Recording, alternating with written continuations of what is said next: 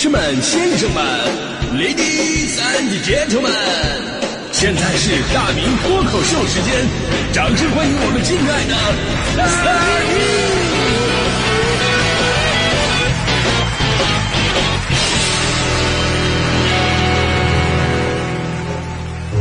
明！好，欢迎各位来到今天的大明脱口秀，我是大明。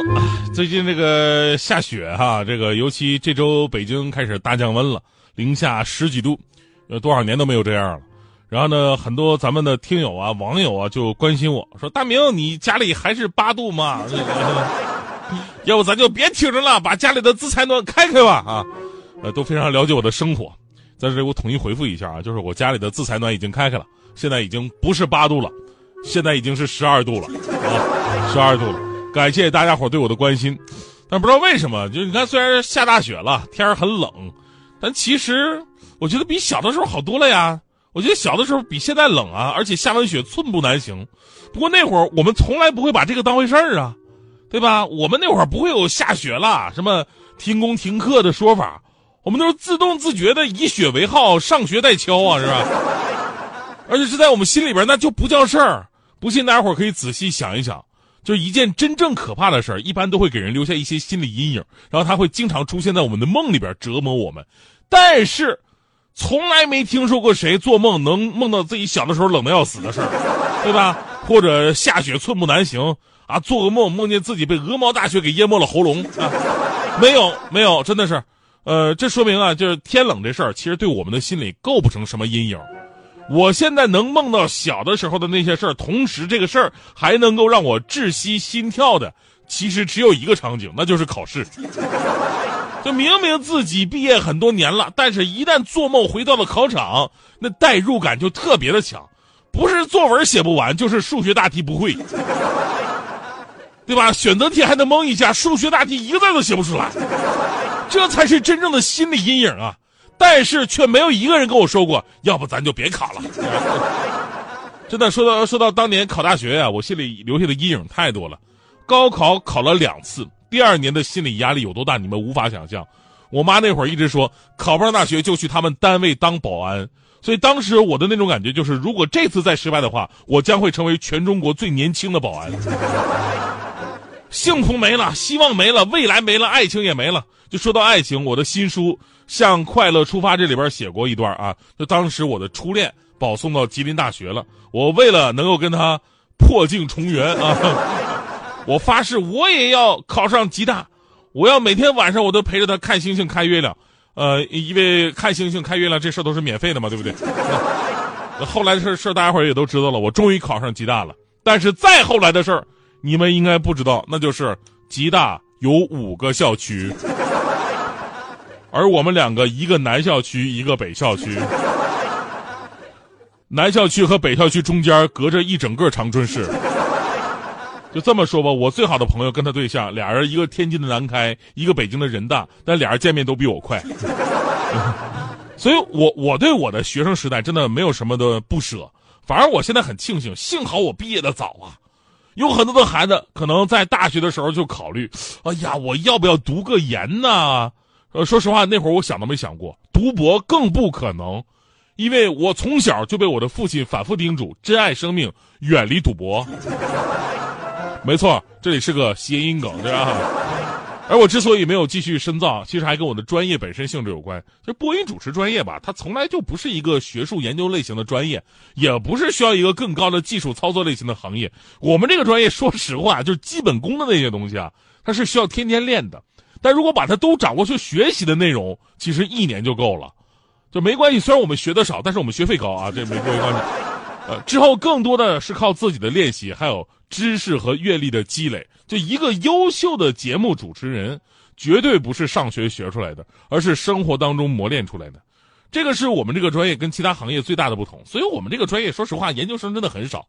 大家伙第一时间考虑都是如何就业。而今天咱们聊的关于这个学历焦虑这个话题呢，我就是属于相对来说比较幸运的，我的学习焦虑、学学历焦虑并不是很大。那昨天有个新闻，这个新闻把我看焦虑了，说教育部呢在相关的会议上透露信息，我国已经培养累计了一千一百多万名研究生了。二零二二年在学研究生的人数达到了三百六十五万。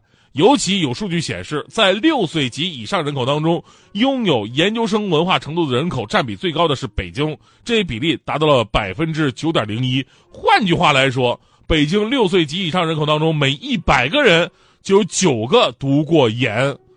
哎呦，这个数字真的让我瞬间有点焦虑啊！北京这么多研究生，而在这样一个大环境当中，我竟然以有文化、有内涵的主持人而自居。虽然说你们也并没有当真吧，是吧？这学历焦虑啊，其实不是这个时代才有的啊，一直以来就有学历焦虑，尤其是在就业的过程当中，感受非常明显。这里都自动生成了一个鄙视链，对吧？这个海归硕博鄙视国内博士，国内博士呢鄙视国内硕士，国内硕士鄙视全日本科，全日本科呢鄙视大专，哪怕是大学，这里边也有鄙视链，啊，清华、北大、复旦、交大鄙视其他的九八五。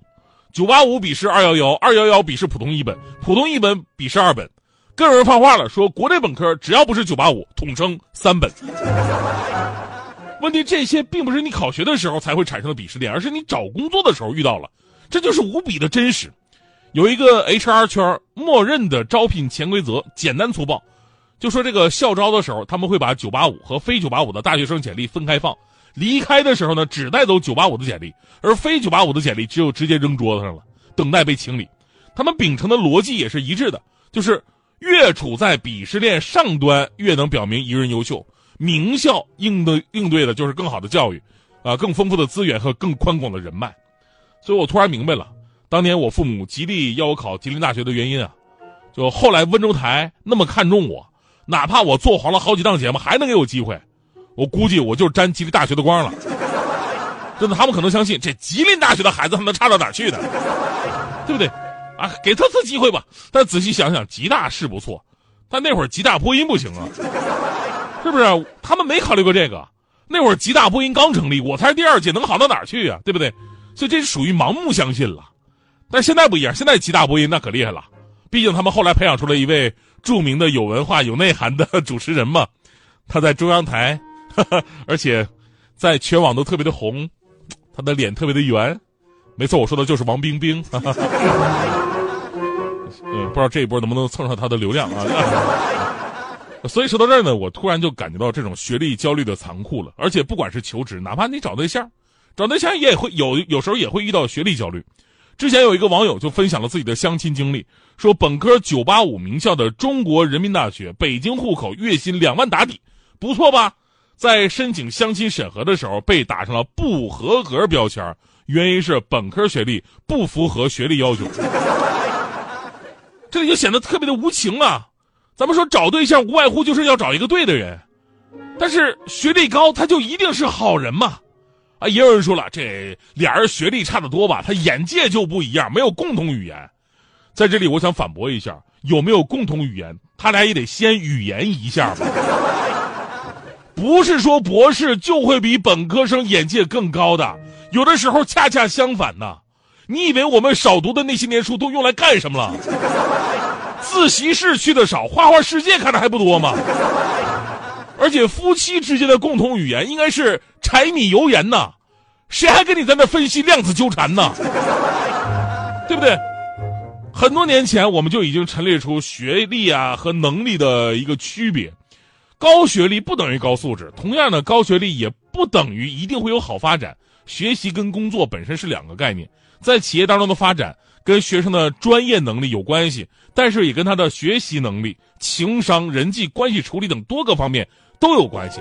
所以呢，即便这些话企企业听不进去，企业有自己筛人的一些办法，但是我觉得咱们每个人都得有这样的自信和决心，就哪怕咱们自己的学历没那么高。哎，那么与其焦虑，不如去发现自己的优点，发掘自己的能力。这个年代属于创业者的机会其实非常多，哪怕在一个传统岗位，也需要一个有胆识、有魄力的人去做事儿。你不说别的，你就说直播间我们俩人，对不对？我跟大迪俩人，那就有一个人是研究生啊，但是那又有什么用呢？对不对？这位学管理的研究生，如今被一个学播音的本科生在管理啊，对不对？他也得听话呀，对不对啊？大迪一会儿下节目啊，你就把我那个拖鞋去擦一下，谢谢。我是不是给你脸了？呃啊，不是你，你说你都研究生了，你说话还至于那么那那那么粗鲁吗？